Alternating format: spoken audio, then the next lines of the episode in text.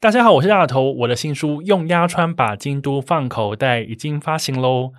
当一座城市能收纳你的种种喜爱，那就值得把它一次又一次放进自己的口袋。这次的新书呢，我以纵贯京都的压川为主轴，我漫步左岸跟右岸。去找咖啡店啊、钱汤啦、旅宿啦等等各式各样的店去探访、去体验，把这座城市呢我最喜欢的样子，用摄影跟用写字的方式把它保存下来，写成这本书，想要跟你分享。相关的购买链接就在节目的资讯栏当中，记得去看看哦。大家好，我是大头，City Boy 的使用说明书来喽。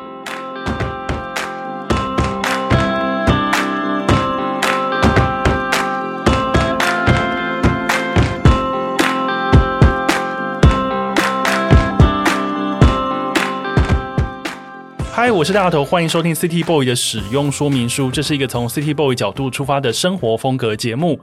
每一集我都会邀请一组来宾，和我从各种主题里面找到增进生活情调的方法。所以，不管你是 City Boy 或是 City Girl，都欢迎你一起加入。今天这一集的主题呢，叫做旅行与音乐。你是一个喜欢旅行的人吗？抵达一座喜欢的城市的时候，会想用什么方式把它记录下来？不管是美好的生活、伤心的回忆，都有办法被好好的保存下来吗？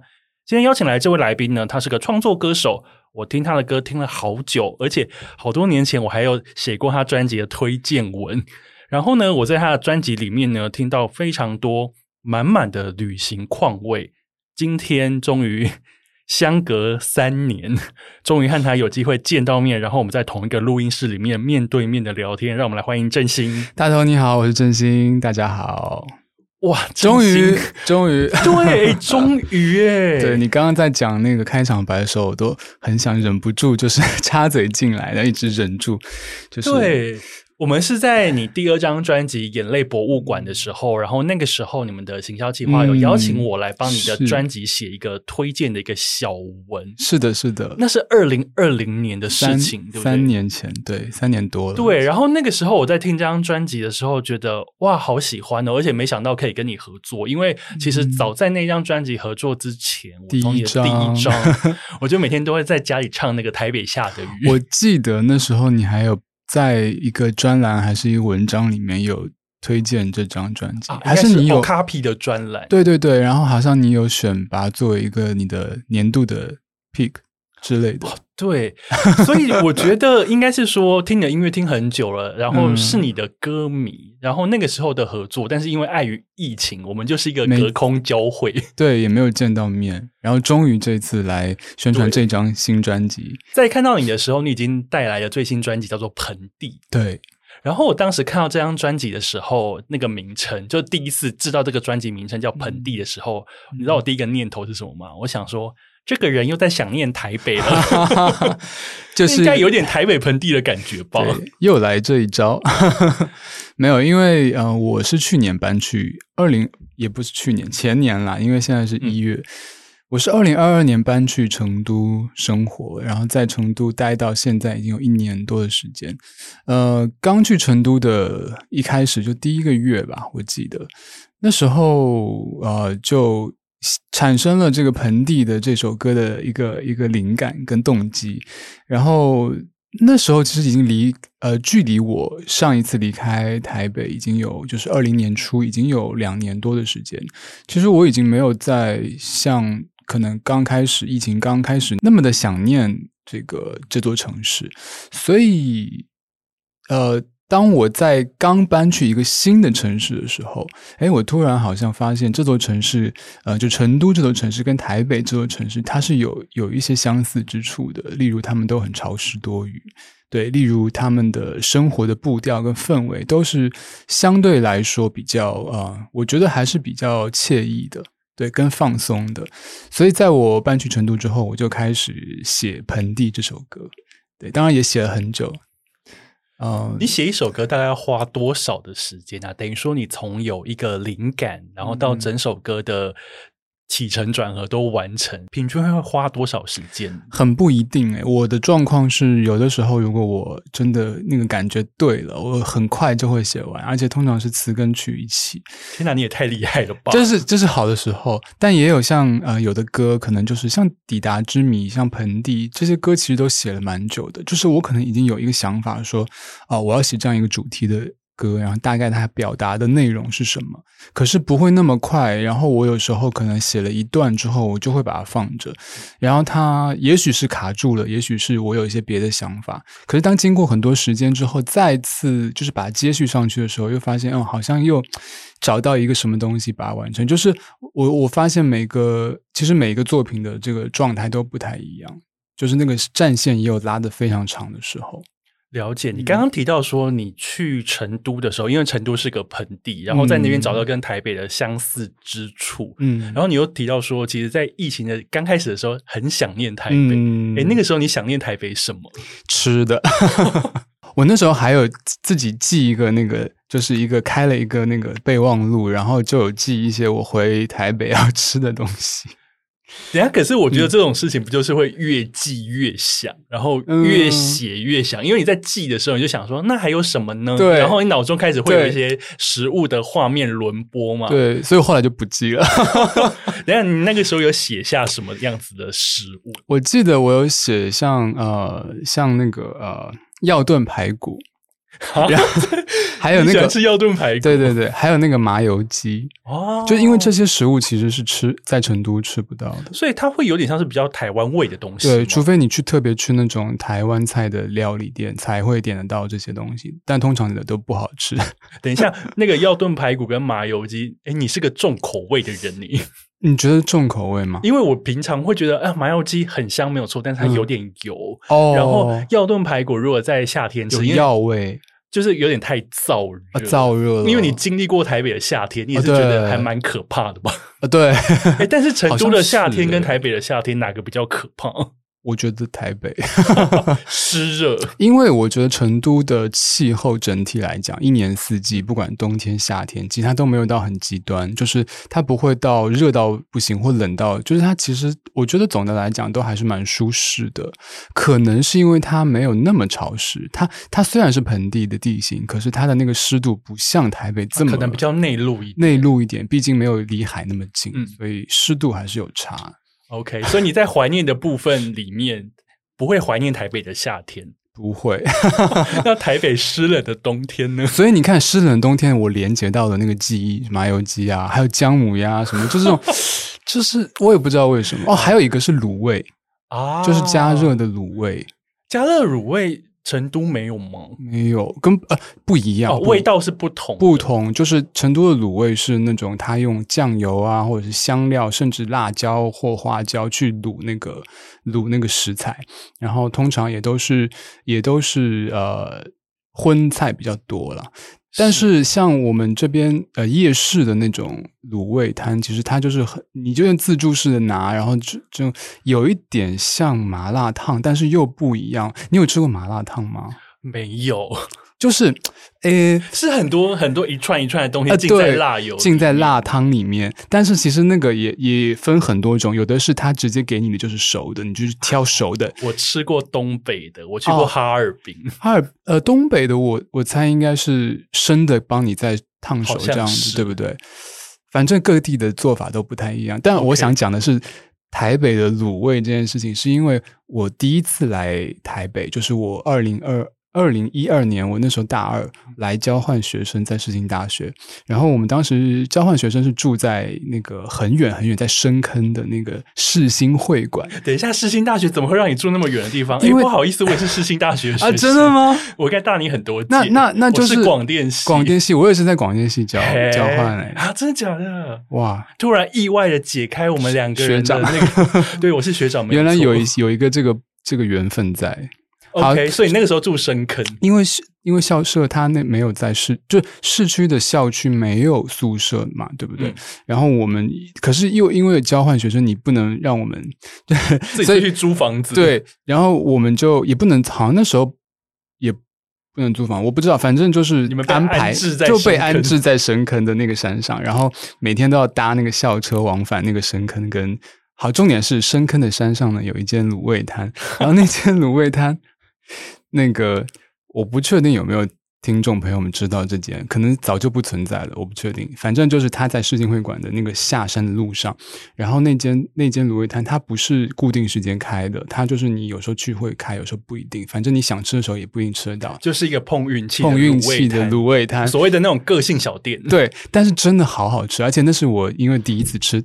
第一次吃台北的卤味，所以我那时候就觉得哇，这个味道其实还真的蛮香的。至少我觉得那时候又有可能新鲜感，对于这个城市的所有食物都还保有非常的那种新鲜感的时候，吃到那个很好吃的卤味，然后再加上它又让你，你知道，就是有的时候开的时候不开，就让你有一种好像这个得不到的东西，所以它成为了一个就是，不管是卤味或是人，就是得不到的最好最香这样子，所以它成为一个我。对于一个啊、呃，怎么说，一个城市的味觉的记忆的一个初始的一个启蒙吧，就是说这样的一个一个状态。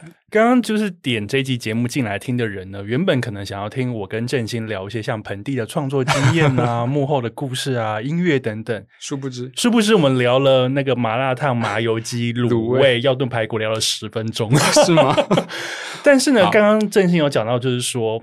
味道是一个对于城市的一个记忆，嗯、那当然你把这个城市的记忆也化成你的作品里面的一个部分。嗯，因为我刚刚在节目开头其实有提到，就是说从第一张专辑开始，在我在听你的专辑的时候，我觉得你的创作里面那个旅行感，我觉得很明显。但是那个旅行呢，嗯、对于我来说，它并不是一个到此一游的踩点。嗯并不是说哦，我来台北，那我就去台北一零一，我去华山，嗯、我去四四南村的这一种踩点，嗯，而是有一种所谓的居游，嗯、就是居住在当地，然后你拉长了那个时间，嗯，你有点像当地人，但是你又有点像在旅行，在旅行中找到生活感，在生活里找到旅行感这样子的气味，嗯，然后像这一次的盆地，然后以及之前你有一张 EP，我超级喜欢那个名字叫做《去你的城市呼吸》，哦，就是你跟大象体操。棉花糖，还有我很喜欢的歌手林一峰合作，是的，是的。然后我就觉得说，这个人是一个旅行创作者吗？嗯，我觉得这个问题很有趣，因为你讲的这些元素，它其实真的是我在呃，可能从第一张专辑开始到后来的你刚刚讲的那一批会不断在我的歌词里面出现的东西。那我觉得。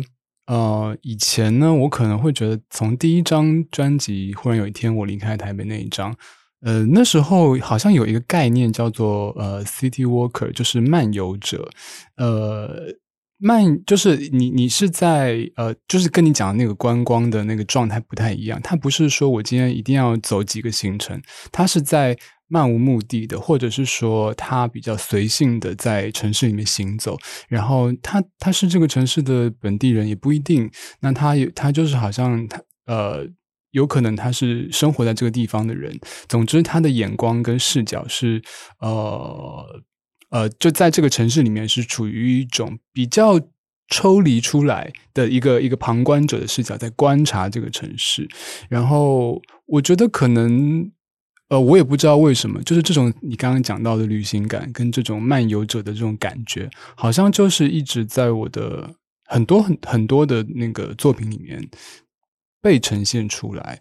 所以我觉得，再加上可能是我的。个人的经历就是我，比如说第一张专辑那时候是在正大念书，然后后来我可能搬去其他地方。那去你的城市呼吸，是因为我觉得当时是被困在一个城市里面，那就很想要，很想要就是出去透透气这样子，然后有了那样的创作。再再来到这张盆地，就是我搬去了成都，就是好像都随着我的生活轨迹而发生变化。嗯，我觉得随着生活轨迹来发生变化，然后吸取那座城市的能量。虽然说你是一个旁观者，但是你实际生活在那里，嗯，你还是有捕捉到一些东西。对，那你本身是一个喜欢旅行的人，喜欢，超喜欢。但是我觉得旅行其实是一个蛮奢侈的事情，对我来说，就是其实我就是很羡慕，呃，比如像你这样子的，或者是说有很多可以有。大量的时间去旅行的，那呃，对我来讲，可能这尤其这几年旅行的那个机会跟次数少了很多。然后，但不能否认的是，我是很喜欢旅行的。你喜欢的旅行模式会是哪一种？呃，因为有些人呢，嗯、我我可以举几种例子给你听听看。好，有一些人呢是所谓的造表操课，嗯，就是呢五天四夜 已经把行程，我今天上午要去哪里，中午要去哪里，晚上要去哪里，嗯、中间穿插的我要吃什么午餐，我要喝什么下午茶，都已经安排好，要去哪里 shopping，我都已经安排好了。嗯、那我就是。造表操课是，今天就是 A B C D E，明天就是 A B C D E，嗯、这样子。那我不是这种，你不是这种。我会呃，其实我我觉得，如果这个城市是我第一次去，嗯，我我还是会去参考大家的一些啊，因为会有一些指标性的地，指标性的地点，去看看。对对对，好像不去就不行这样，所以我还是会去参考一些大家的一些行程啊，或者是呃所谓的打卡的景点啊，或者是就是想去看一看。嗯、但如果这个城市我已经去过了，那我会觉得我就会比较喜欢去啊、呃，不设那个。啊、目的的去，就是没有行程的安排，然后去探索，或者说去偶遇一些东西，就是好像偶然间你挖掘到一个什么东西，这个是我觉得比较理想的状况。有点像是你刚刚提到的那个所谓的 city walker，对对对，就是到那座城市里面去漫游。对对，漫游你不一定说今天我一定要去，当然出行前你一定还是会大概的想一想说，哎，这一次旅行我大概可以去哪些，大概可以去哪些地方。但是呢，你不会那么的，就像你刚刚讲到这么明确，说早上下午，我可能就是比如说我这次住在哪一区或住在哪一带，然后我可能就是。除了那几间我一定要去的店之外，我就可以把时间留给那种漫无目的的行走。这样，我觉得漫无目的的行走还蛮浪漫的。我也觉得还蛮浪漫的。那、嗯、你会享受迷路吗？啊，迷路哦，因为有时候我就是。我一个人旅行的时候，嗯、有时候连 Google Map 我自己都看烦了，就想哦，就干脆走啊走。我想说，现在到底是走到哪里？但是我就会告诉自己说：“哇，迷路也好浪漫哦，哦优雅的浪费时间，自我催眠。”对，但这个前提就是你没有很，比如说你不是第一次来这里，然后你也我不敢。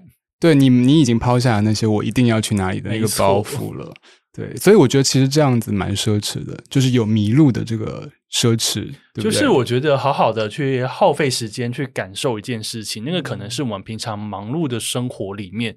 比较不容易去做的，比方说我在繁忙的台北，嗯，我就不可能说哇，那我现在就没什么事情，我在台北漫无目的的悠游，可以吧？应该也可以吧？我就会觉得说啊，车好多，好烦哦，赶快搭公车回家好了。哦，因为你太熟悉这个地方了。对，没错。嗯，所以有时候在旅行当中，反而是会把自己的脚步给慢下来，然后好好的用不同的眼光去享受一下当地的感觉。对，就像我呃专辑里有首《天桥》，我在主歌就写说：先关掉这喋喋不休的导航，然后再好好浪费一下午的太阳。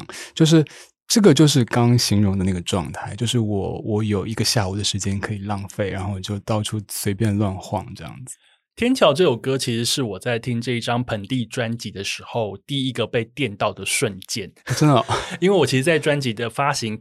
前我就先听到音档，嗯嗯，然后因为音档是散落的，点到天桥的时候，我想说，嗯、哦，这首有中，被电到，是前奏吗？还是后面？前奏跟副歌，副歌都很喜欢，然后会有一点当像当时跟 Hush 合作的阳台的那样子的气味。哦、我觉得这两首歌拼在一起，有点像是二部曲，有一点，有一点，对，然后就觉得好喜欢哦，而且英文名也是类似的。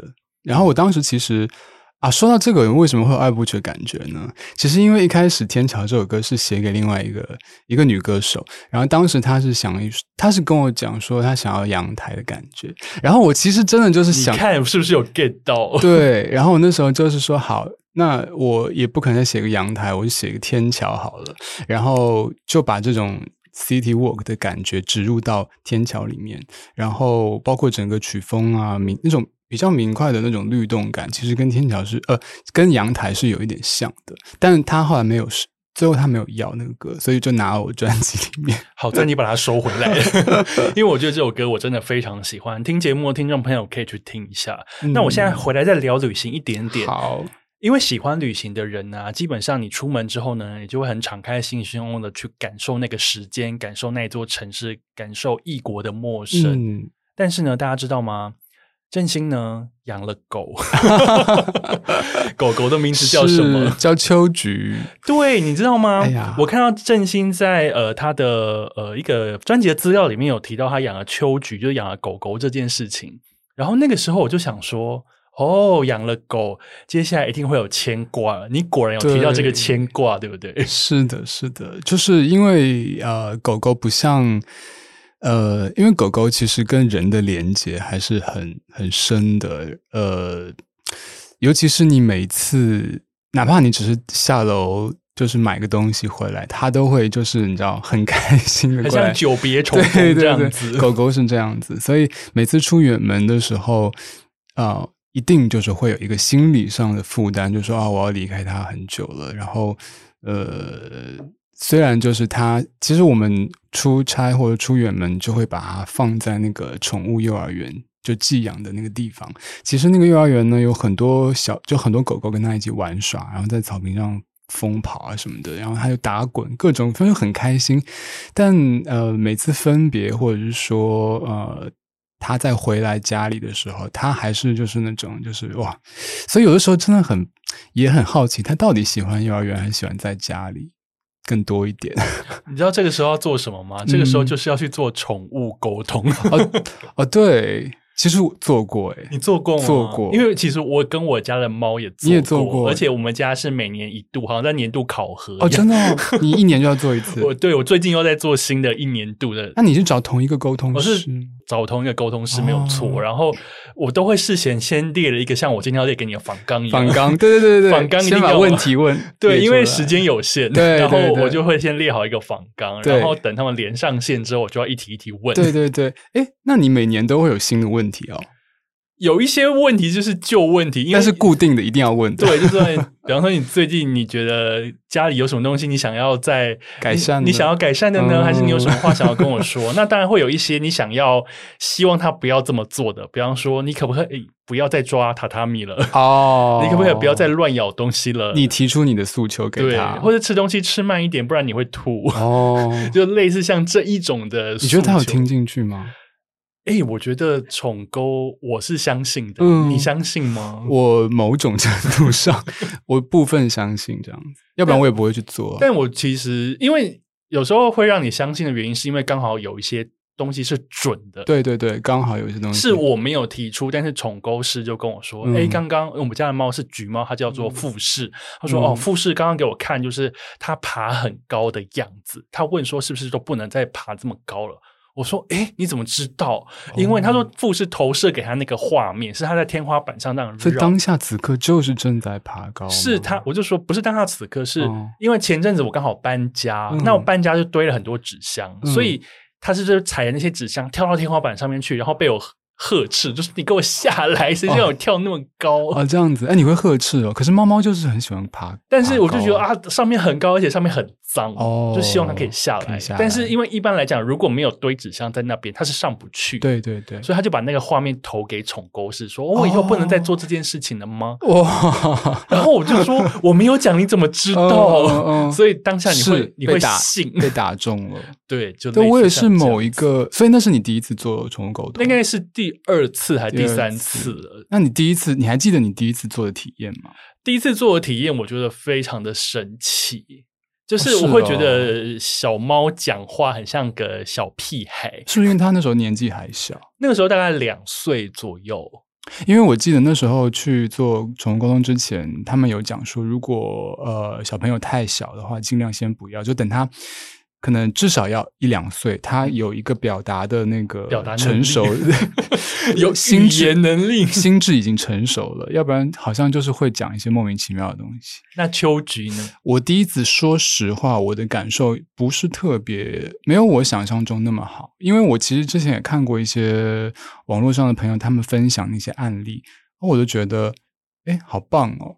然后也才会想要做嘛，可是我自己做完，我应该会有一个预期感，预期感对。可是没有，因为我觉得好像他讲的东西都有一些模棱两可。对，然后还有就是呃，我不晓得怎么形容那个感觉，就是可能有一两题啦，还是有有觉得哎，好像是哎，但是其实总的来讲，我觉得不够精确。对，所以就是说，因为你刚刚讲到你，因为我很好奇你第一次做，所以因为我想说，是不是第一次还是会遇到一些这种状况？会不会之后？因为我也不确定我之后会不会再继续做。我觉得应该是说，可能要看，也许是换个人，因为有些时候是连接不上。哦、因为我的朋友有遇过连接不上的，哦、是做到一半，那个宠沟师说，好像真的就连不上线。哦，他会这么。对，坦诚的跟，所以就是说，那不好意思，可能今天就没有办法，你们可能下一次可能要换别的重构师试试看。OK，所以我觉得，因为就跟有点像是我们在网络拨接或什么，或是人跟人相处，你要有那个 频率，对，你要接得上，然后才可能会有进一步的沟通。是的，是的，对，有机会可以试试看。那下次换一个，那你久别回到家之后，狗狗是会看到你，还是很开心的？过来会啊，然后就觉得说：“天哪，你终于回来了！”这样子 是这样，呃，因为因为我我们回来之后，他再去联络那个幼儿园老师把他送回来，所以其实基本上是我们去那个小区门口迎接他，嗯、然后他一下车就会疯了一样，就在里面叫。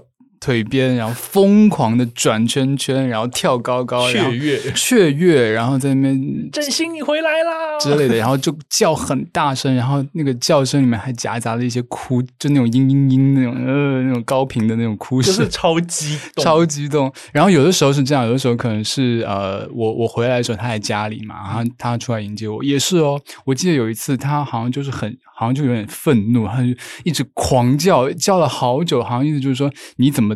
出去这么久啊，就是那种感觉，对。但那一刻其实很开心啊，就是我发现有了宠物以后，呃，就是真的会，呃，很多时候啦，就是你会觉得，不管是重逢的那一刻，还是你每天日常的那种在彼此互动，都会给我很多精神上的回馈。然后这种回馈是会帮我啊、呃、重新给我很多的能量的的的片刻。然后这个也是我觉得有了宠物跟 就是有了宠物以后跟以前很不一样的地方。宠物会影响你的创作吗？我我这边影响的是不管是打扰你 或是给你灵感都有。就有时候打扰你，比如说他走来走去，在那个比如说我录。啊、呃，我会他不是我有时候录 demo，他就会在我旁边嘛。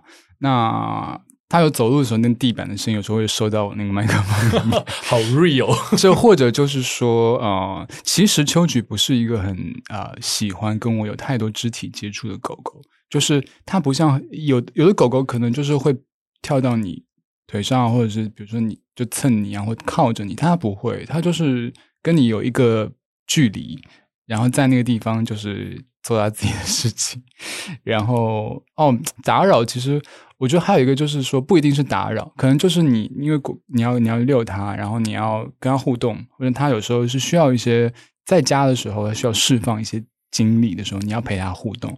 那可能就是有的时候你工作忙起来，你不一定有时间跟它互动，然后有时候就会可能你忘记跟他互动了，然后他有时候就会开始会提醒你，他就在那边发疯啊，就是 就是之类的。对，我觉得有养毛小孩的人应该都对这件事情心有戚戚焉，因为比方我要工作，我的猫就会跳到我的桌上，夹在我跟笔垫中间。它、嗯、会不会就是去踩你的键盘？会，有时候刚好我刚好离开位置，比方说去倒个水、嗯、去上个厕所回来，他就坐在我的键盘上，然后我就说我刚刚打的东西去哪里都没了。有时候是 Excel 的表单有没有、哦、那个格子不小心按一下它就不见，要及时存档。然后我就会觉得哇，我要发疯。就因为我因为我爸去年他也捡了一只那个橘猫回来，然后捡回来的时候大概两个月吧，然后养到现在也一岁多了。然后我我再回家，就是回我老家扬州老家的时候，然后他有的时候也会这样子，就是你你他他都不是说趁我离开的时候跳到我键盘上，他直接是我正在我正在工作，他就他也没有在管你，他直接上来，然后就开始。就开始占据你的那个电脑了，然后我就只能这样把它推开、拨开。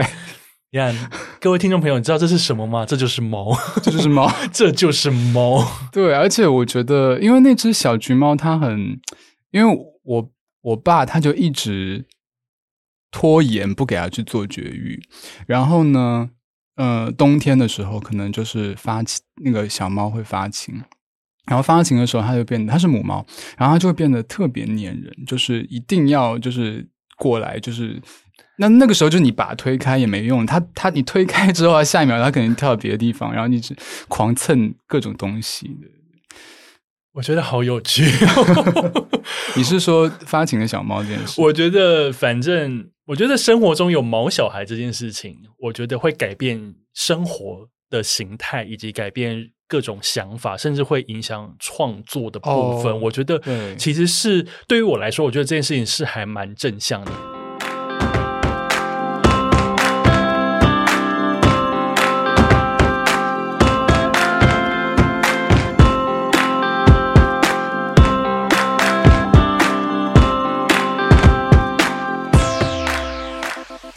那因为刚刚会聊到宠物，其实是因为从旅行聊到对于宠物的牵挂等等。对，那聊回这张专辑，你暌违三年回到台北之后，你之前刚刚列的那些 checklist，你都完成了吗？你想做的事情，嗯、这次有趁回台北的时候去完成它吗？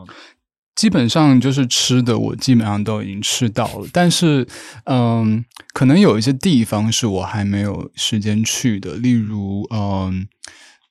我很喜欢东部，就是花莲、台东。哎，但是是跑题了。你问的是台北，可以先讲台北。那等下可以了解台湾你想去的。台台北，呃，其实对我来讲，因为我以前在念书的时候很喜欢去的地方，无非就是唱片行。现在台北唱片行好少。但是已经很，你知道成都或者是别的城市更少吗？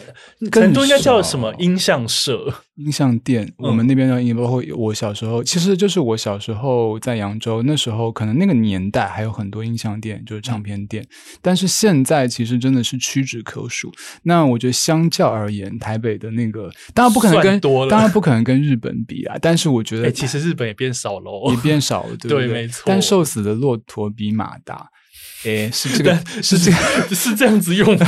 啊，不是这样子用吗？好对，我我想讲的是，就是啊、呃，还是就是相较于我我我平时居住的城市，它已经很那个密度已经算，算选项已经很多了。对啊，比如说，嗯、但是像比如成品，我很常以前，嗯，那时候敦南还在的时候，就会去音乐馆嘛，然后后来。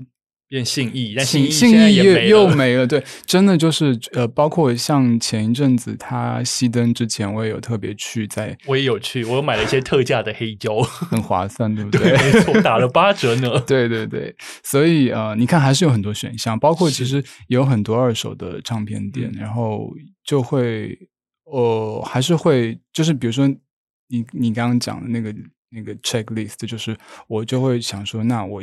要去再去逛一逛以前爱逛的那几间唱片行，嗯，然后再来可能就是一些电影院吧。就以前上学的时候很喜欢去华山或者松烟看电影，然后有很多电影是可能呃不一定，就是我我觉得两边的那个引进的政策不太一样。嗯，然后我觉得在在台北有很多机会看到很多呃可能海外的一些影展的片。那这些比较小众的片，对，那这个可能不一定会引进。那那在我觉得在在台北的一个看电影很幸福的地方，就是那个选择很多，然后你也可以选择很很不一样的、很商业取向的电影，但你也有很多可以别的选项。因为我觉得，包括像呃影展也是，就是我我我上一次呃来宣传专辑的那那个时间段，就是刚好有搭上那个金马的。呃，一一段那个时间，所以我就有在工作之余，就是买了几张金马影展的票。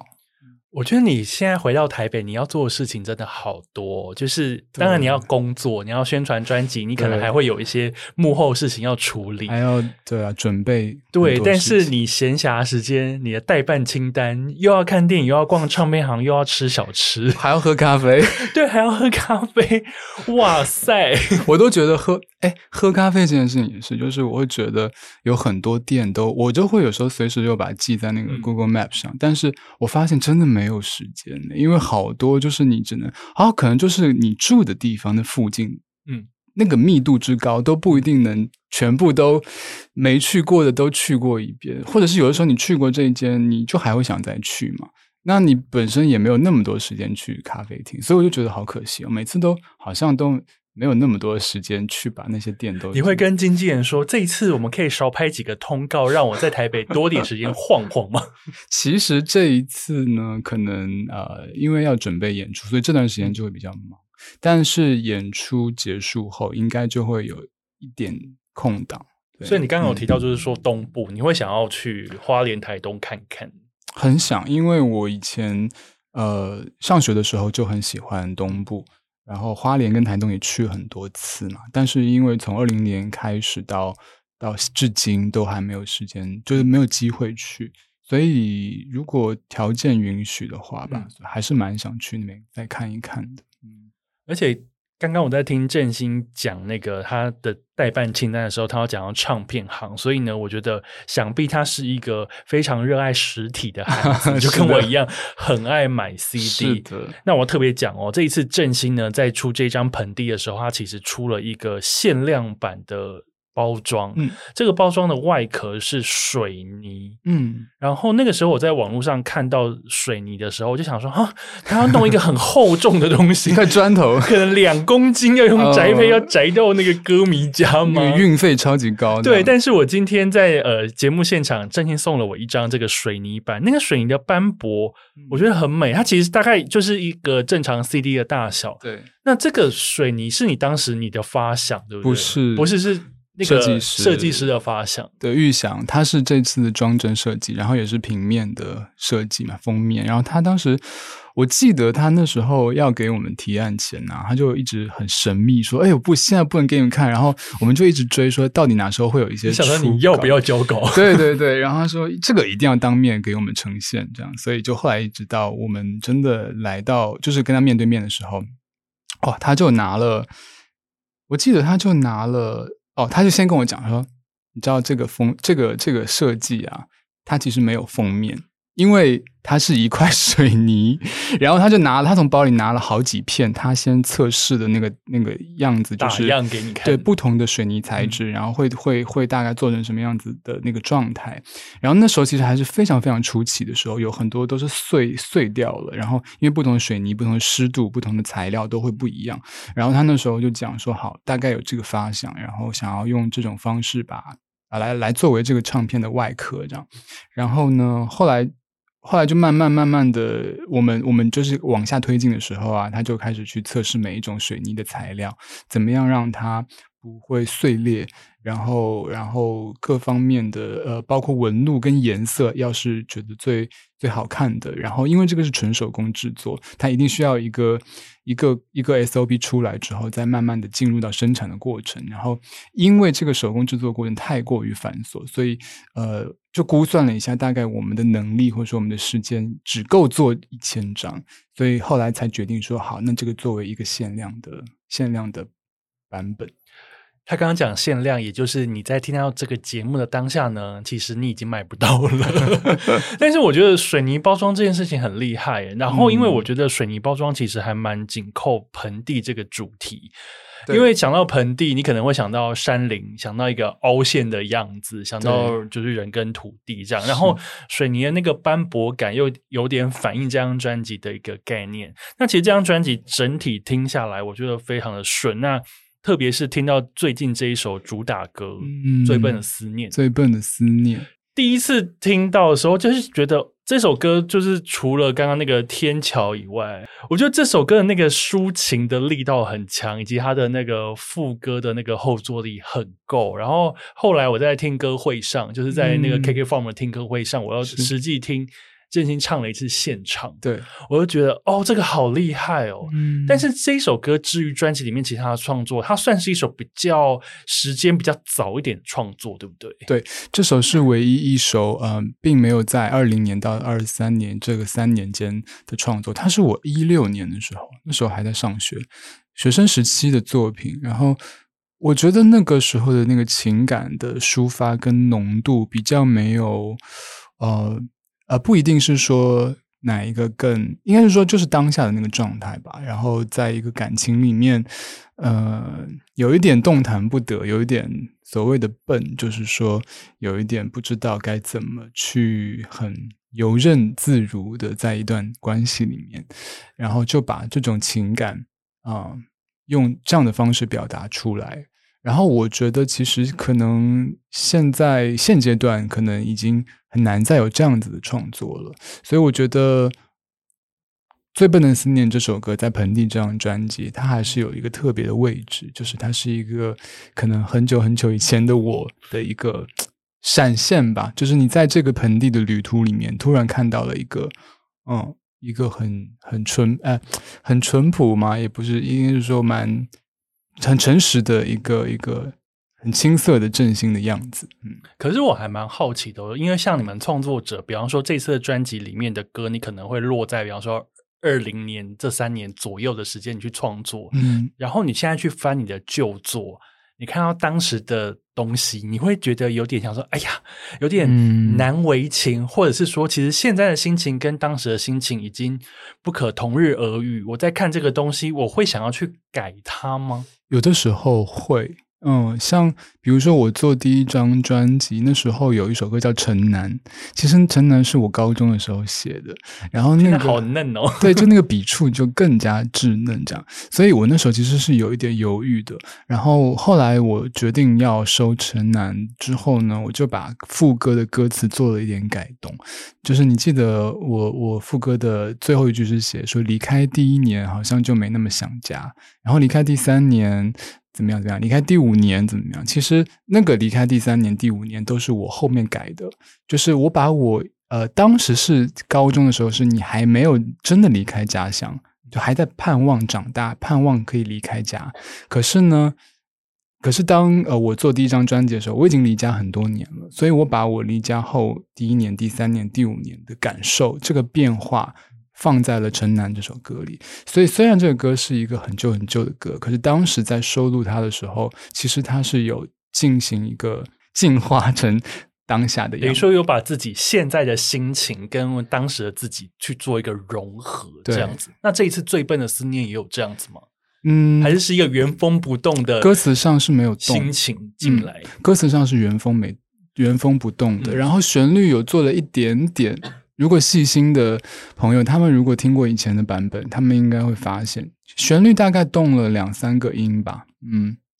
但是我觉得这首歌推出之后反应非常的好哦，我看在 Spotify 上面那个点播的数字，嗯、比其他首都还要高很多。真的吗？我没有注意。对，然后就觉得说这首歌你看果然有中，然后再加上就是姚国正帮你拍的一个 MV 的三部曲，哦、因为这一次呢，我就觉得哇，这一次真是大成本大制作，一口气三首歌的 MV 就出来了。是的，因为这一次跟国正导演合作，也是我们继上一张的眼泪博物馆之后的 上一张的眼泪博物馆，姚国正导演所导演那一首歌，找来的那个彩华姐，对一个人的独角戏，对超级精彩的那个 MV 真的是可以报一个什么短片奖之类的。我觉得那个太好强哦，那个拍的那个拍的太好，然后演的也太好了，就是你会觉得呃彩华姐的整个表演就是。就是这首歌的一个非常强烈的一个精神的一个支柱，然后它赋予了《眼泪博物馆》这首歌一个真的是好不一样的一个一个面貌。对，然后他他的他所他，我觉得他的表演跟跟最终导演的这个呈现，就是一个啊。完全不同的时空，但是你就会觉得好贴切，然后你就觉得跟这个音乐好融合，然后我也觉得确实觉得他帮这首音乐加了很多的分。那我还蛮好奇的，嗯、因为你是一个创作者，所以其实应该是你在写歌的时候，你脑中可能会有一些场景，会有一些情节，嗯，会让你去把这首歌给建构完成。但是你把这首歌交到 MV 导演的手上的时候，他可能会拍出。另一个你想都没有想过的故事，是，是。那对于你来说，你看到这些你的歌延伸出来的故事，你的第一个心得是？我的第一个心得是，这跟我的歌有什么关系吗？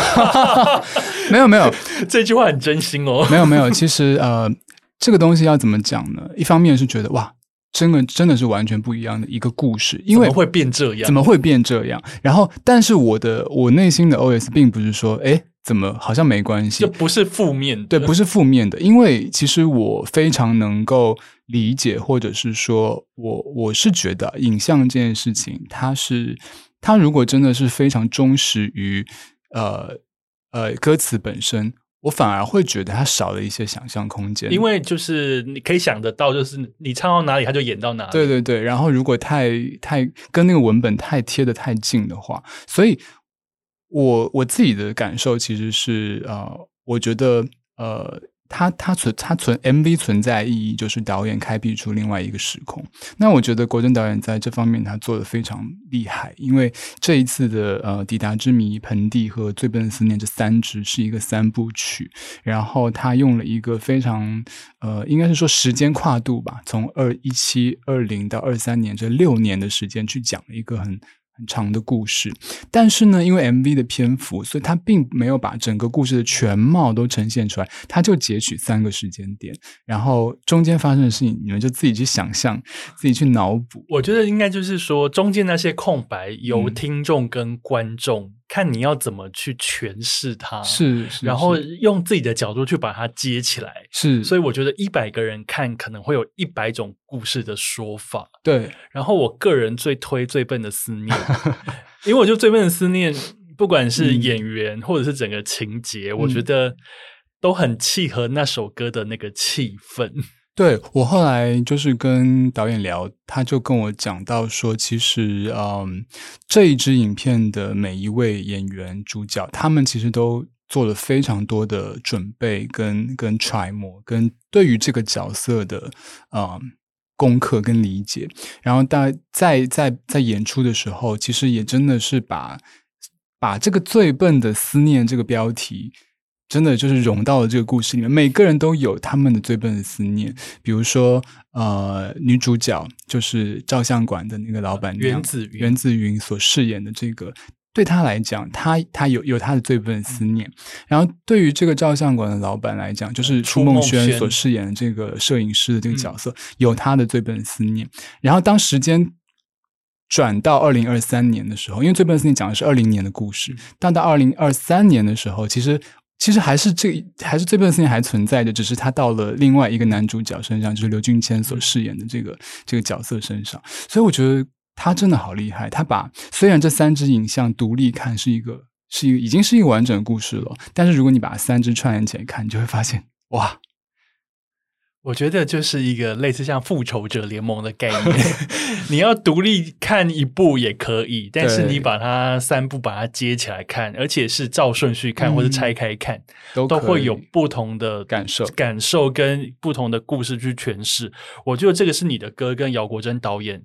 结合起来，我觉得一个非常强的地方。所以，我觉得大家在听这张专辑之余，你透过影像来把这张专辑给记录下来、记忆下来，我觉得是很棒的事。那节目最后，我想要请振兴针对《盆地》这张专辑，因为虽然说已经非常多人熟你的歌，但是也有还蛮多人对你有点好奇的。所以我想要请你，如果就《盆地》这张专辑，你想要推荐给大家的话，你希望大家怎么去听它？哦。我我我比较贪心，因为我会觉得一张专辑，呃，尤其是呃盆地这一张，我希望他，我希望大家可以，如果有机会的话，可以就是从第一首歌开始顺着听，顺着听，然后听完一整张，因为呃，我觉得这一次曲目的编排，然后歌曲与歌曲之间的衔接，不管是听觉上的、编曲上的，还是还是歌词的内容上，其实我们都做了蛮多的。就是呃，很用心的在编排这个曲序，所以呃，当然一首一首歌拆开来听，当然都是当然是很好的。只是如果有机会有时间的话，如果能完整的听一张盆地这样听下来，我我相信呃，你们应该会有不同的感受。然后呃，有点像是一趟旅程，因为盆地的 opening 就开始的时候，它是一个。嗯，我们我们我们描绘了，我们用了一段吉他的演奏，一分多钟演奏，然后去描绘了一个刚刚开始，天刚亮，从黑到白天的一个过程，然后好像就好像一个即将开始的旅途。那你从从第一从这个第一首歌《麻雀飞去哪里》，就是带着一个哎，我接下来要去哪里呢？然后终点在哪里？带着这样的疑问，然后再来到天桥，到这个盆地，在高山镇，然后。抵达之谜，就是整个这样一趟下来，最终呃，可能那个答案就是那个终点，依然是一个谜谜题。但是在这个一路上，你所经历了这么多的地方，然后你的思绪有过那么多的高潮跟低谷以后，我相信，嗯、很多东西是虽然当下没有答案，但是一定是留在你心里面的。然后，所以。我觉得这就是，如果能做到这点，那我觉得就是盆地一个非常幸运的事情，可以帮你，或者是说可以陪伴你啊，完成一趟旅行。我觉得听这张专辑有点像是你实际走到一个盆地里面，你从高山慢慢走到那个低谷的地方，然后再慢慢走上来。我觉得。从头慢慢的听到尾，去感受创作者所要塞进去的那些起承转合的一个信念跟那个概念在里面。嗯、然后你虽然说最后一首歌叫做《抵达之谜》，你想说它是一个谜吗？但是老实说，我觉得你心里可能会有一些答案，在路途当中是会被解开的。对，所以我觉得，因为是现在是一个数位串流时代，是一个单曲的时代，嗯、甚至是一个。有一些歌大概就是会落在两分五十秒的时代，但是我觉得如果你能好好的从头到尾，嗯，每一首歌每一首歌去感受，你不要去动那个曲序，嗯、我觉得。听起来有点老派，但是我觉得你会听出一点味道，因为我是说那个老派是说这个收听的方式是收听习惯，对。但是因为郑信跟我都是喜欢买 CD 的人，对，CD 就是要这样子慢慢的听啊。是，而且如果你拥有了一张实体专辑，你还可以对照着歌词，然后尤其是拿到那个歌词本的那个触感，呃。可能我觉得在听音乐的时候，是你脑海中上演的一趟旅途吧。一趟就是，虽然你人在卧室，或者你人在人在一个定点，但是你你戴上这个耳机，点开第一首歌开始的时候，你就已经踏上这这这一趟旅途了。然后，如果呃，当然如果有，就是像我们这样子的很喜欢买实体专辑的人，如果是如果你们也是我们这样子的听众的话。那那我觉得就会更加的沉浸式的享受到这个旅途，对对，回归到我们今天节目的主题叫做旅行与音乐，所以呢，对于我来说，我觉得。旅行当然，你踏上路，你实际背着行囊去一个远方城市，你搭飞机去，你坐船去，你坐火车去，那个是旅行。但是你在作品里面展开你脑海中的一个 异想天开的一个漫游，嗯，我觉得那也是一种旅行，而且是会跟着你很久很久的那种旅行。对，比如说现在囊中有点羞涩，然后机票有点贵，那我们就先来听一下本地，至少是一个。钱花得下去，甚至是你 Spotify、KKBOX 点开就可以听得到的。对对对，但是 Okay 但是真的身体出去旅行还是很重要的，还是很重要。所以最好的方式应该是一边旅行一边哦，在路上听你的歌，哦、这样压力会不会太大？会有一种四 D X 的感受。呃、4DX，对，如果你比如说呃开车就算了，好像会分心。但如果你是搭，比如说搭火车或者是搭飞机。在这个过程中，好像也可以哦。就在旅途中，真的在移动的过程中，听着这张专辑，我就让专辑变成一个所谓的 BGM，嗯，我觉得会让你的旅行增加非常多的气氛，甚至可以记忆的更多事。非常谢谢振兴写出这张 这么棒的专辑，谢谢大头，也谢谢振兴来到 City Boy 的使用说明书，终于见面，真的好开心，开心。那今天节目先在这边告一段落，我们下次见，拜拜，下次见，拜拜。